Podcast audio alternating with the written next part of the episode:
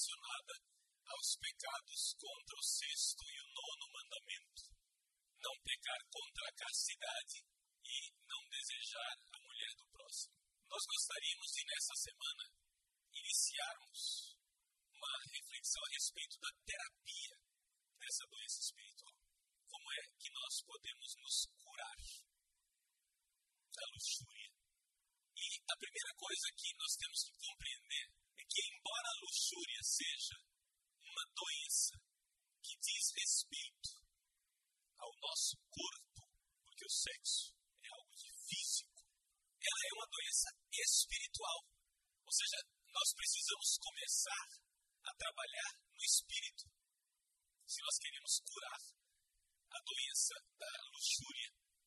E nosso Senhor notou isso muito claramente quando ele, no Sermão da Montanha, capítulo 5 de São Mateus, disse o seguinte: Ouvistes o que foi dito, não cometerás adultério. Ora, eu vos digo: todo aquele que olhar para uma mulher com desejo de possuí-la, já cometeu adultério com ela em seu coração. Então vejam, Jesus aqui interioriza o pecado. Não se trata de fazer, mas trata-se antes de algo que inicia dentro de nós. O pecado da luxúria, antes de ele se tornar um ato, ele já foi cometido centenas de vezes no nosso interior. Então, nós precisamos começar aí, na raiz, no coração.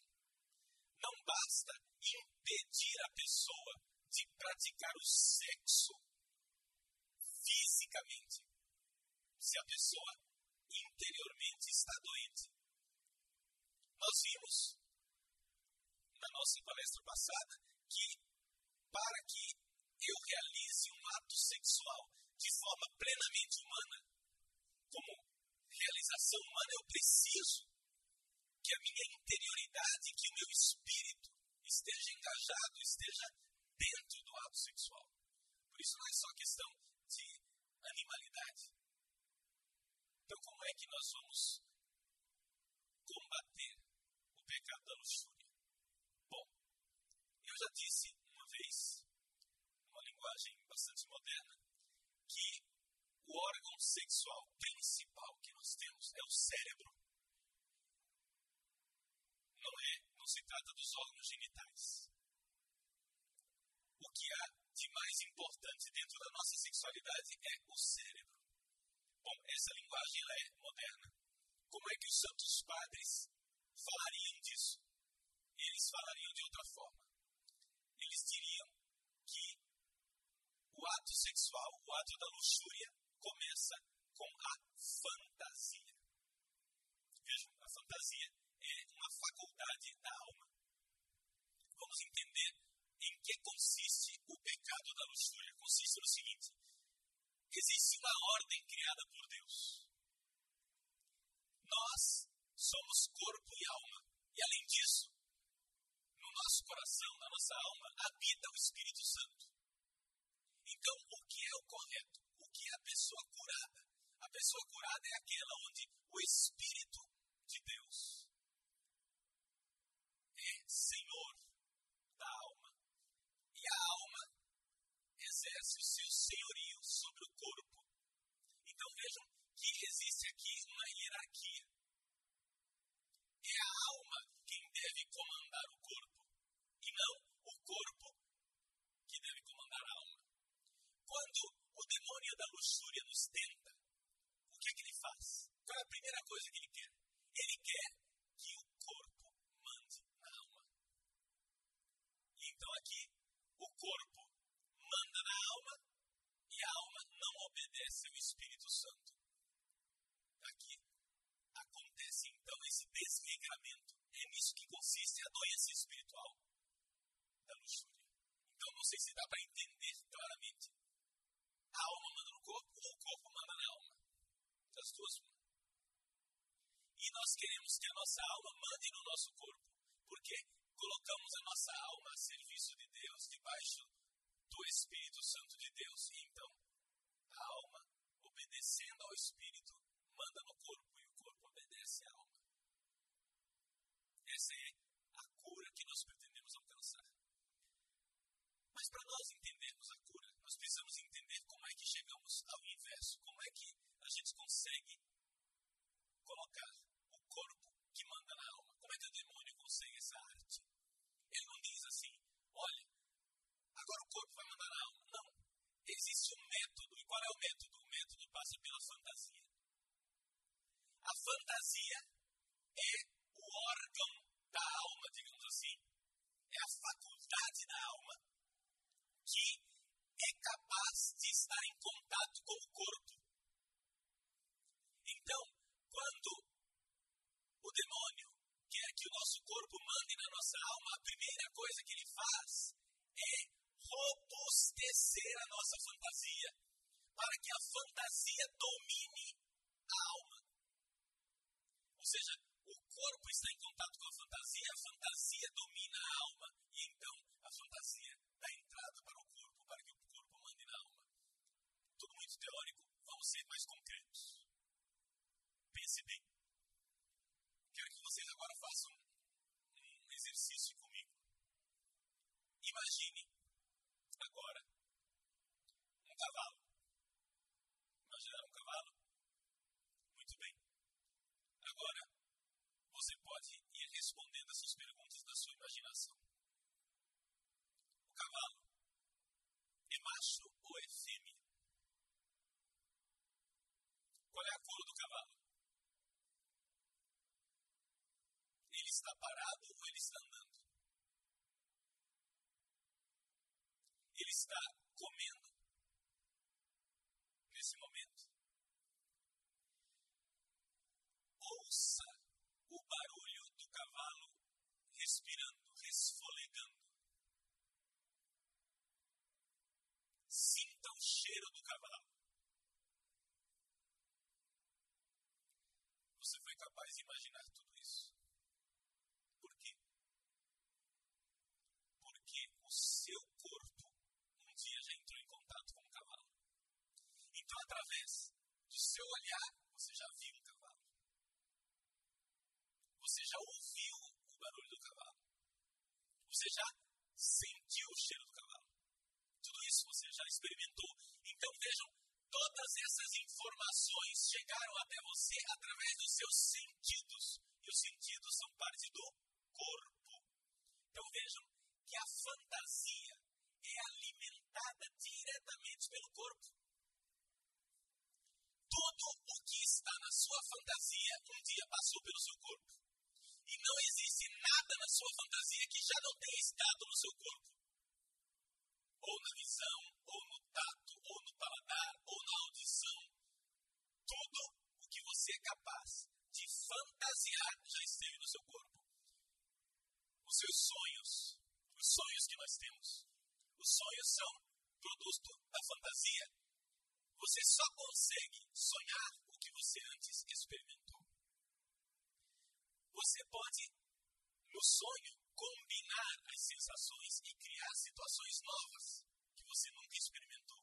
Mas os elementos básicos já foram experimentados.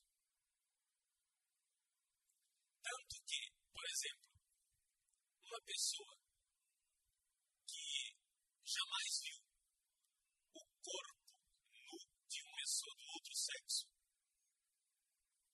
séculos atrás, acontecia muitas vezes que a moça se casava sem jamais ter sequer tido noção de como era o corpo de um homem nu.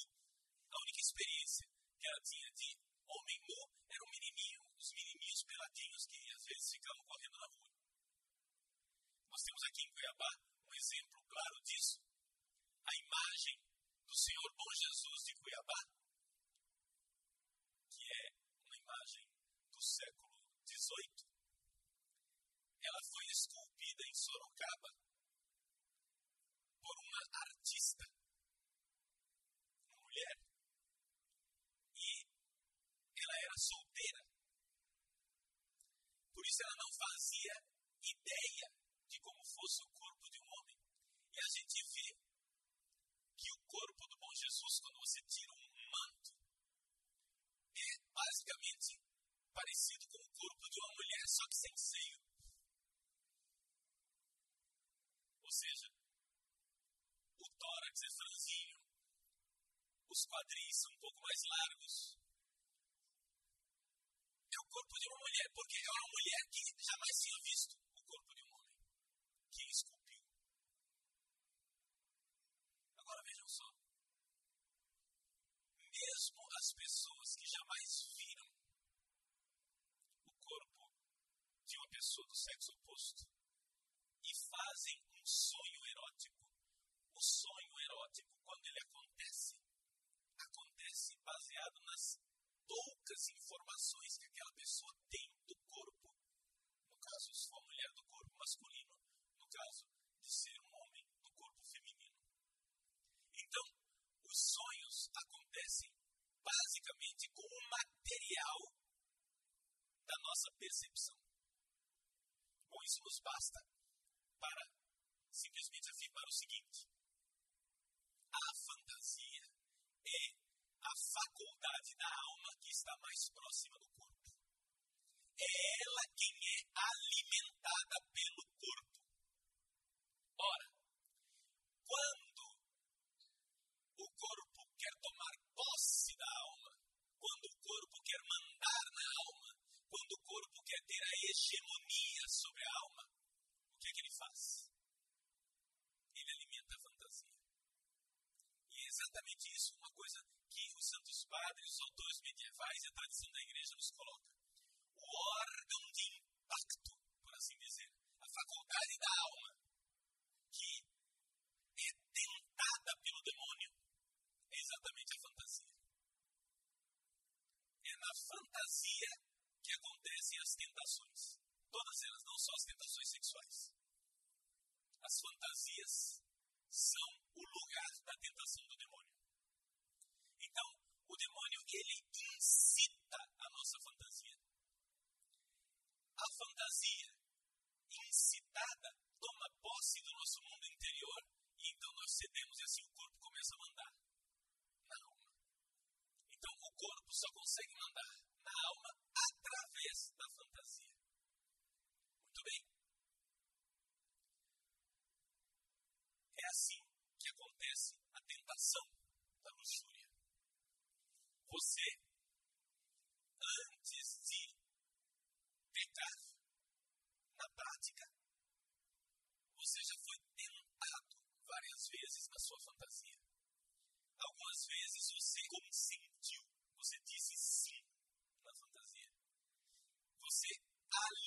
alimentou aquela fantasia.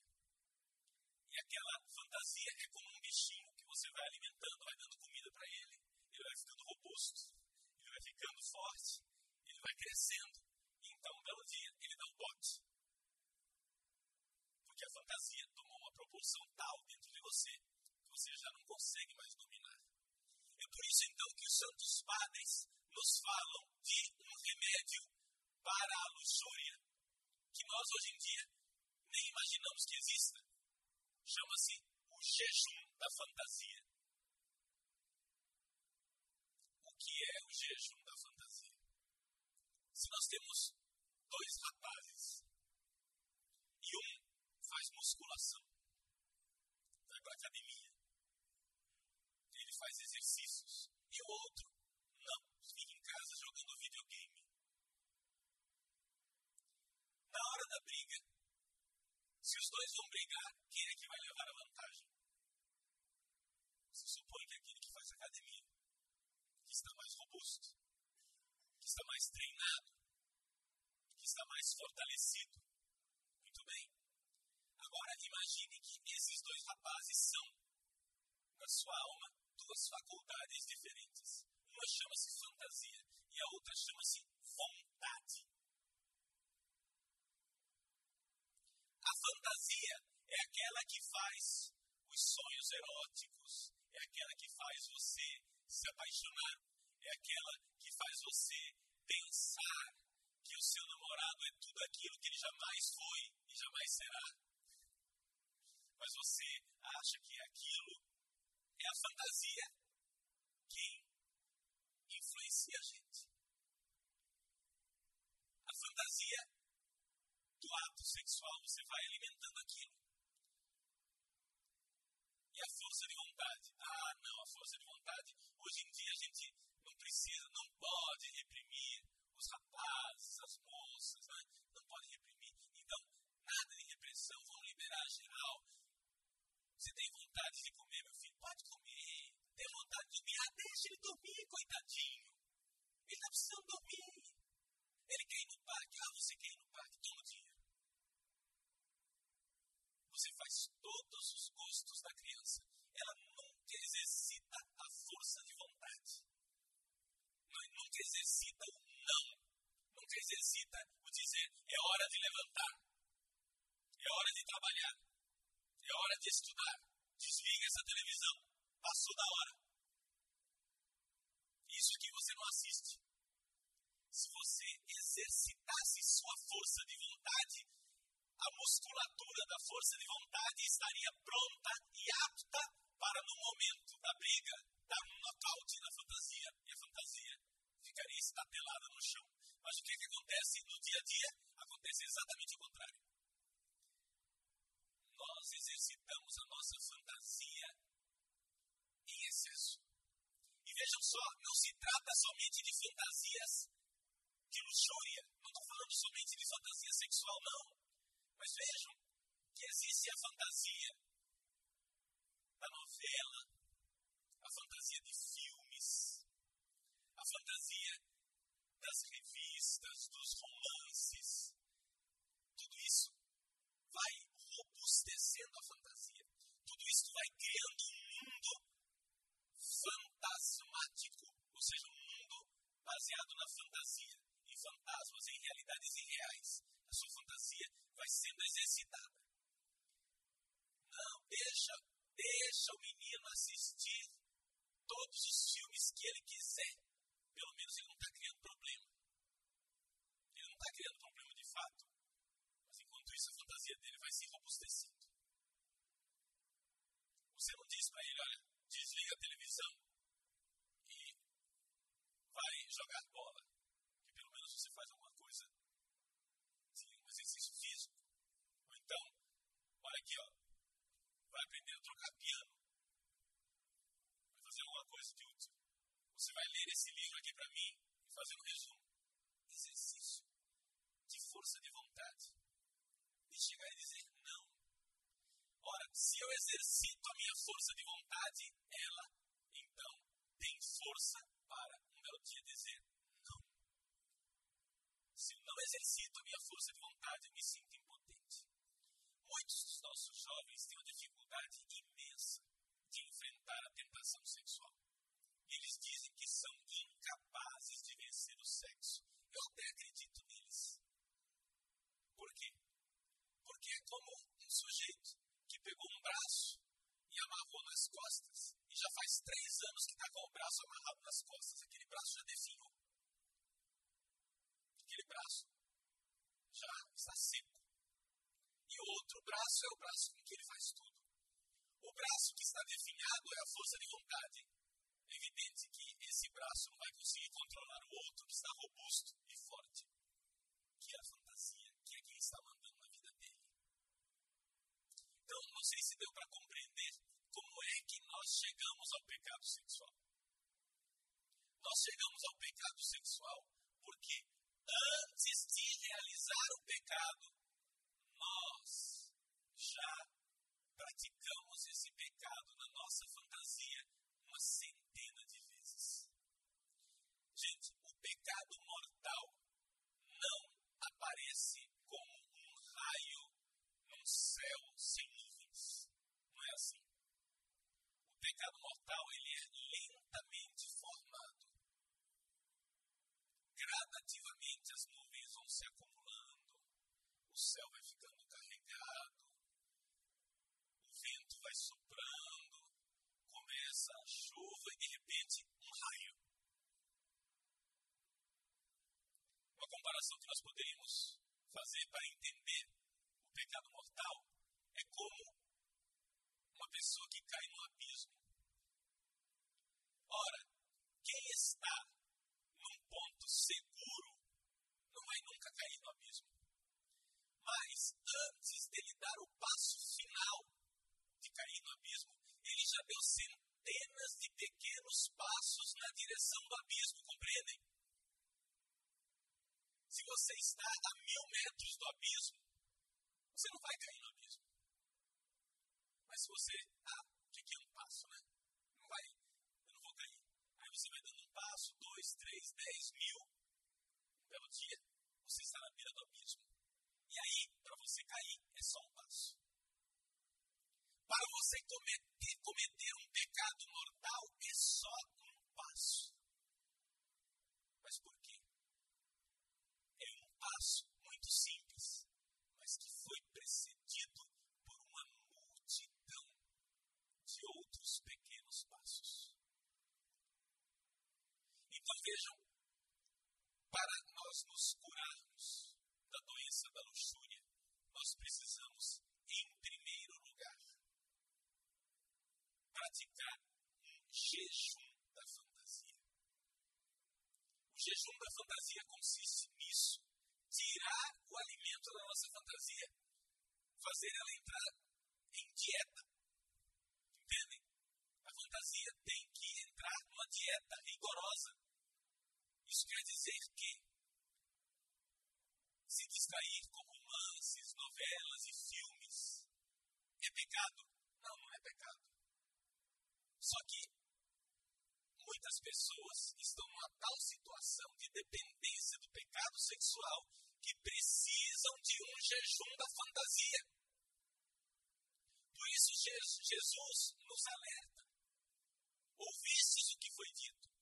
Não cometerás adultério. Eu, porém, digo, se você deseja no seu coração, você já pecou. Ou seja, aquele pecado de adultério lá na frente começou no dia que você desejou. No dia que você alimentou no seu coração. Então é necessário que nós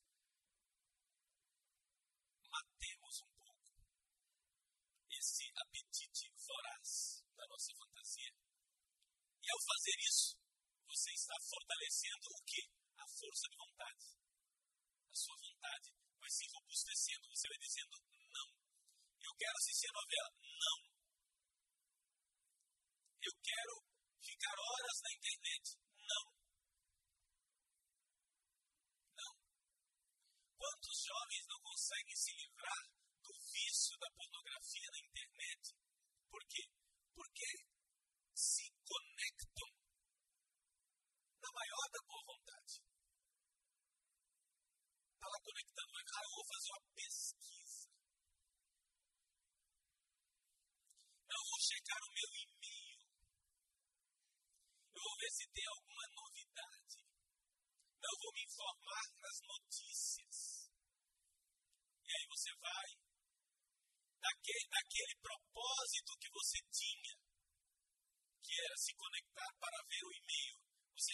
Mas deixa passar tal site para ver a novidade. Aí já começa a vagabundagem espiritual. Você já começa a vagabundear pela internet. Você se conectou para fazer uma coisa. E aí já começa a fazer outras tantas. A se lembrar de outras tantas. Aí você vai atrás. Aí vai, e vai. Depois, o pecado, como dizem os americanos, is just one click away. Está a um clique de distância.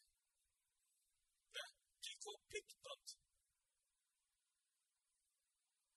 E é impressionante como nós somos capazes de mentir para nós mesmos.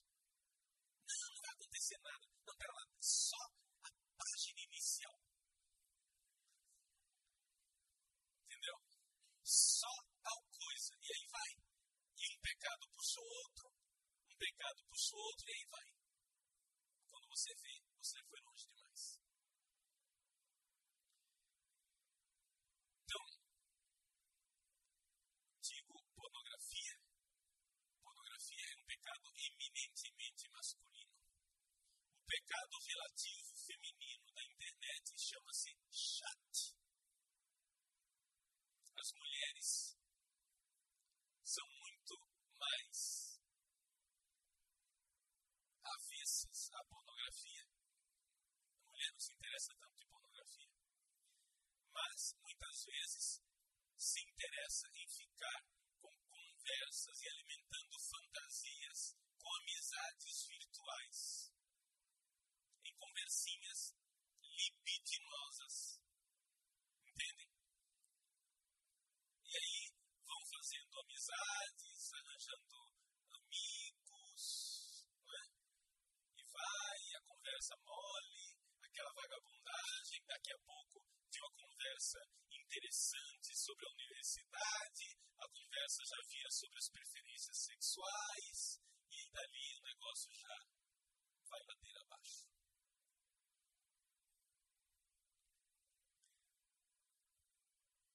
O principal órgão sexual é o cérebro, diríamos em linguagem moderna.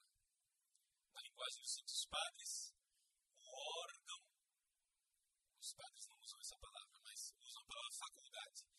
A faculdade da alma, a potência da alma que nos leva ao pecado sexual é a fantasia. Por quê? Porque o pecado sexual nos introduz num mundo irreal. Então, se nós queremos nos curar do pecado sexual, da doença do pecado sexual, nós precisamos cravar os nossos pés no chão da realidade. No mundo real. Quando a gente se apaixona, é muito importante a gente saber disso. Toda pessoa apaixonada está apaixonada por uma realidade que não existe. Está apaixonado, se você está apaixonado, você está apaixonado por algo que não existe, algo irreal, algo que não está no mundo. Quando a gente conhece uma pessoa, a gente conhece somente umas características dela. Você está numa festa, a menina está com o melhor vestido dela, com perfume, está maquiada, está penteada. Ela está lá justamente para o galanteio, não é? Está lá para tentar cortejar alguém. Muito bem. Nada de ilícito aí. Não é isso, eu não sou contra isso. O problema não é esse. O problema é que você está se relacionando com o melhor daquela pessoa. Nenhum homem, nenhuma mulher tenta iniciar um namoro mostrando o que há de pior de si. Todo mundo mostra o que tem de melhor. Aí o que acontece? Você vê algo de bom. E depois a sua fantasia. A sua fantasia completa o resto e completa sempre de forma positiva. Então, de repente, é a princesa encantada, é o príncipe dos sonhos. Saiba, graças a Deus essa ilusão dura pouco. É só ela abrir a boca que a desilusão vai acontecer. Depois de uma semana de conversa, aquela ilusão que era do tamanho das torres gêmeas Estados Unidos já se tornaram os escombros do dia 11 de setembro.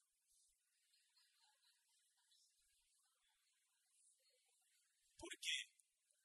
Porque a ilusão ela se quebra. Então é importante nós compreendermos que existe na sedução sexual um jogo muito importante da fantasia. E a fantasia tem a tendência de nos conduzir a um mundo irreal. Você quer sofrer menos? Põe seus pezinhos no chão e seja corajoso. Coragem de enfrentar o mundo real.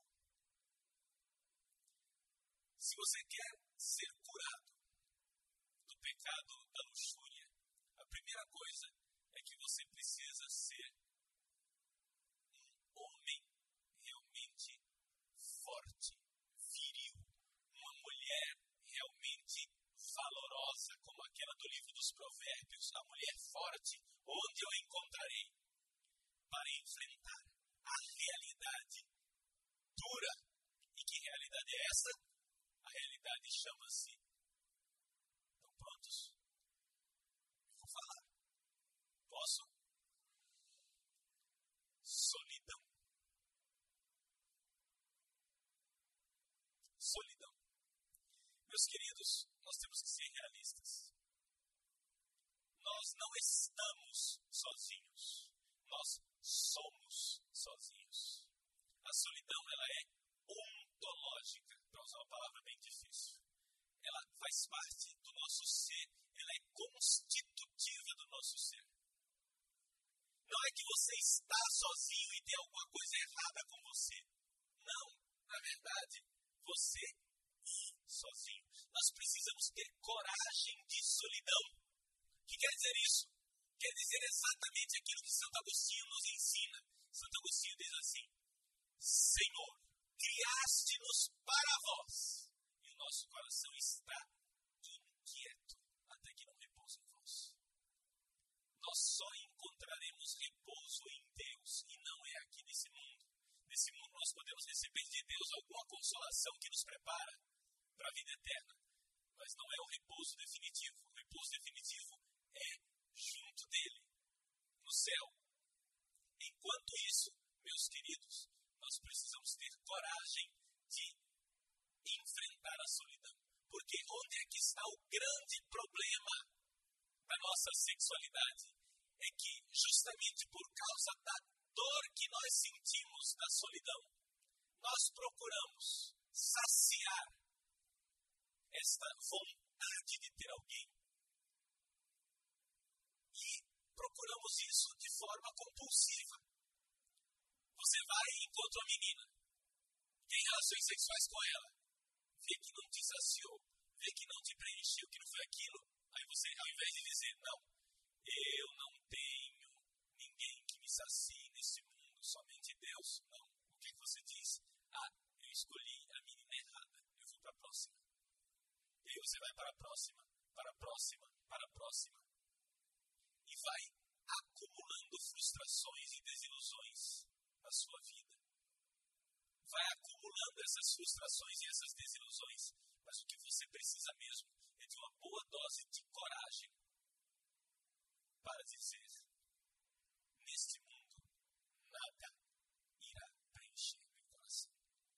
Se você é casado, se você é casada e você vê que o seu casamento não está conseguindo preencher o seu coração, saiba, não há nada de errado no seu casamento. Não tem absolutamente nada de errado no seu casamento. Porque homem nenhum vai saciar seu coração, mulher nenhuma vai preencher o seu vazio.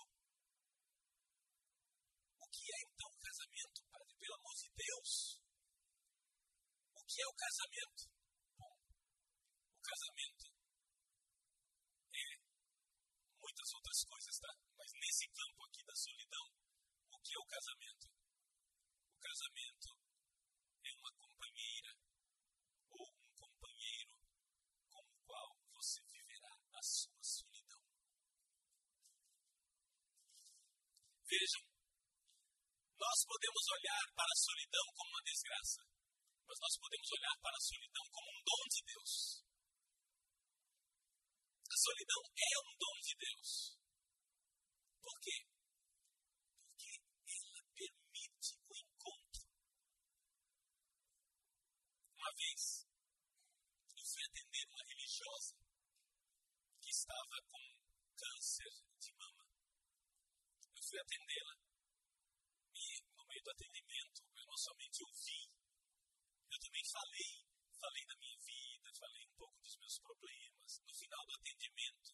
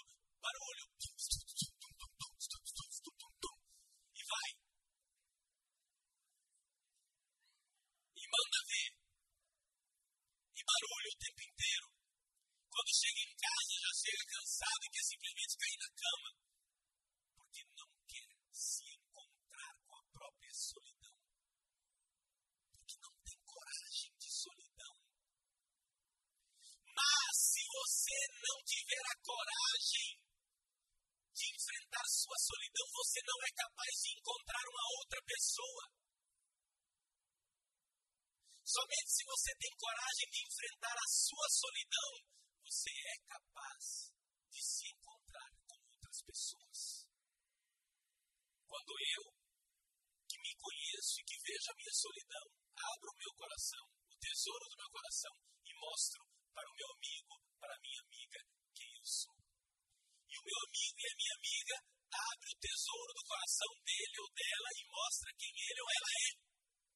A sua solidão. E aqui está o importante. Neste encontro, nenhum dos dois tem a pretensão de saciar a sede do outro. Porque quando você tem a pretensão de ser tudo para o outro, se frustrando e frustrando a outra pessoa. Primeiro, porque você não dá conta. Segundo, porque a outra pessoa também não dá conta. Então, é só uma frustração. Quando você se casa achando que a sua mulher, o seu marido vai ser tudo para você, meu irmão, cai na real. Põe os dois pezinhos no chão. O famoso escritor inglês, Tolkien, que escreveu, escreveu o livro fantástico do Senhor dos Anéis, homem católico, tão católico que o primeiro filho dele foi um padre. Ele escreveu uma vez uma carta para um dos filhos dele, não o filho padre, um outro que terminou se casando. Ele escreveu para o filho, Christopher. O filho estava namorando, ia se casar, e o pai aconselhou o seu filho dizendo: Meu filho, a literatura do Ocidente fez um grande mal aos nossos jovens. Veja que aqui é um grande literato, porque ele era professor de linguística germânica antiga na Universidade de Oxford, na Inglaterra. Um grande literato dizendo: vejam, a literatura da Idade Média, final da Idade Média, estragou os nossos jovens. Por quê? Por quê? Porque desde o final da Idade Média, com os trovadores, eles começaram a cantar as mulheres como se elas fossem deusas. A escrever poesias a respeito das mulheres como se elas fossem nossas estrelas guias. Mas as mulheres não são pai falando para o filho, hein? Olha o que ele disse. As mulheres são simplesmente nossas companheiras de naufrágio. Que, como nós, tem a alma em perigo. Veja a comparação que está por trás disso. Ele está dizendo o quê? Que nós naufragamos com o pecado original. E que estamos no meio do mar, no mar revolto e encapelado, e que estamos agarrados na cruz de Cristo, boiando ali, querendo chegar ao porto seguro. Nós precisamos atravessar este mar. As mulheres não são nem nossas deusas, nem estrelas guias. São companheiras de naufrágio que, como nós, têm a sua alma em perigo. Nós precisamos nos ajudar mutuamente a atravessar esse mar. É para isso que serve uma esposa para isso que serve o esposo. A esposa é aquela companheira que Deus pôs do meu lado para me ajudar a salvar a minha alma e a alma dos meus filhos e atravessar o mar desta vida. Mas essa mulher não irá saciar o meu coração, porque somente vejam a tragédia se você exige isto da sua mulher. Se você exige isto do seu marido, você está causando exatamente o naufrágio do seu casamento. Vocês vão morrer afogados. Se um quiser segurar o outro como tábua de salvação, os dois vão se matar mutuamente afogados. Homem nenhum e mulher nenhuma é capaz de saciar e preencher o nosso coração. Nós precisamos ter coragem de solidão. E os santos monges do passado sabiam bem disso. Eles são nossos mestres e nossos professores. Nós precisamos de coragem de solidão. Não se trata aqui de fazer de todos vocês monges, porque eu também não sou monge. Trata-se de nós termos uma visão realista do coração. Porque quanto mais nós quisermos preencher o nosso coração com criaturas, tanto mais faremos mal a nós mesmos. As criaturas não dão conta de nos preencher. Então, se você quer um conselho, você que é casado, casado, você que tem namorada, namorado, se você quer um conselho, perdoe a sua namorada por ela não dar conta de ser deusa. Perdoe seu namorado por ele não dar conta. E caminhem juntos, sem querer um saciar o outro ou preencher o outro, porque nós não, não damos conta disso. Essa ilusão de que nós encontraremos aqui nesse mundo alguma coisa que nos sacie, que nos leva reiteradamente ao pecado. É quando você diz, agora eu vou ser feliz. E aí tem aquela relação sexual e a felicidade não vem. Não, mas agora vai dar certo. Aí vai. E a felicidade não vem. Não, mas agora vai dar certo. E você vai tentando e acumulando frustrações. Mas até quando você vai machucar você mesmo?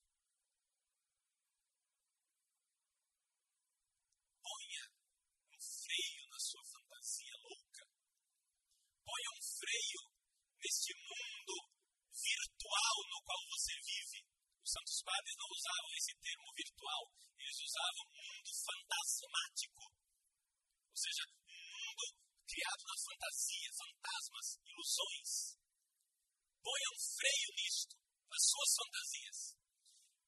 Pare de exigir das criaturas aquilo que elas não são capazes de dar e enxergue o mundo real. E o mundo real é verdadeiro, mas não está dito que ele seja agradável. Jesus disse: A verdade vos libertará, mas não disse que a verdade ia ser agradável. A verdade, no mais das vezes, ela é dura de encarar. Porque é duro de encarar a solidão. Eu ensino muito aos seminaristas do nosso seminário que eles devem saber enfrentar a solidão. A solidão terrível do domingo à noite. Você se despediu de todas as famílias na porta da igreja e eles foram para suas casas. E você volta para a sua casa paroquial sozinho e encontra a comida fria na geladeira. Tem que colocar a comida no micro-ondas sozinho. A tentação de um padre é sempre arranjar algum programa fora, ficar parasitando a família dos outros. Veja, eu não estou dizendo que eu não estou dizendo que não seja coisa boa um padre ter amizades das famílias, porque isso é coisa boa. É coisa boa que um padre conviva com famílias. Mas o problema não é ter amizades em famílias. O problema é quando ele se torna um parasita, que ele não consegue mais viver, porque ele não se suporta e não suporta a própria solidão. Ele precisa desesperadamente arranjar algum compromisso até tarde da noite para chegar em casa cansado e mergulhar no travesseiro sem nem pensar na própria solidão. Meus queridos, celibatário que viva assim é um péssimo serviço à comunidade. Padre precisa conservar a sua solidão. O padre precisa ter coragem de solidão, porque somente tendo coragem de solidão própria, ele é capaz de iluminar a solidão das pessoas casadas. Se eu não vivesse pessoalmente essa solidão, eu não seria capaz de estar aqui falando para vocês. E quantos casados vivem querendo se iludir? Mas quando finalmente encontram uma palavra que diz: olha, não exija isso da sua mulher, não exija isso do seu marido. Quantos casamentos já foram salvos só por essa informação? Só para dizer: não existe nada errado no seu casamento.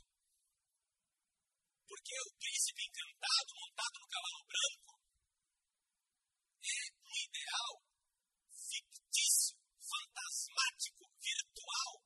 Pare fantasmas que irão depois atormentar você. Exigir da vida aquilo que ela não pode lhe dar. Então, coragem de solidão é coragem de realidade. Então vejam o que nós vimos na aula de hoje.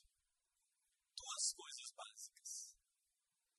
Que a faculdade da alma que mais importa para a nossa sexualidade é a fantasia. Nós precisamos um pouco matá-la de fome, colocar a nossa fantasia numa dieta rigorosa, porque ela está muito fora das suas proporções. Ela está muito robusta, excessivamente desenvolvida. E a nossa força de vontade está pobrezinha. Precisamos dar mais comida para a força de vontade. Precisamos dar mais exercício e alimento para a força de vontade e um pouco tirar a alimentação da fantasia. Esta fantasia é quem nos leva ao pecado sexual, porque aí a fantasia deixa o corpo tomar posse da alma e o corpo começa a mandar. Segundo ponto que nós vimos, esta fantasia cria em nós uma ilusão, que é a ilusão de que nós poderemos nos saciar com as criaturas. Isso é um mundo irreal. Então é necessário ir para o mundo real. E o mundo real diz: o meu coração está inquieto e só irá repousar em Deus. Esta inquietação, esse cor inquietum, do qual nos fala Santo Agostinho, eu aqui traduzi uma palavra muito simples: solidão.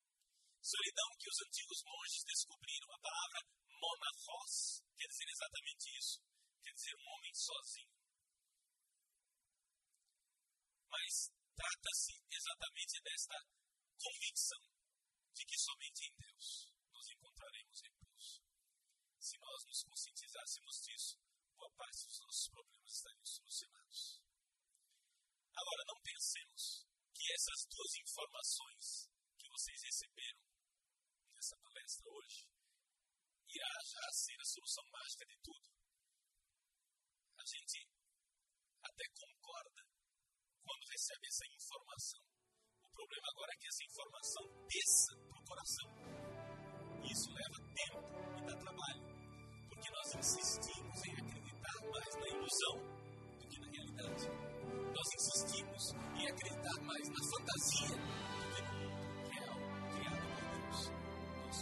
criados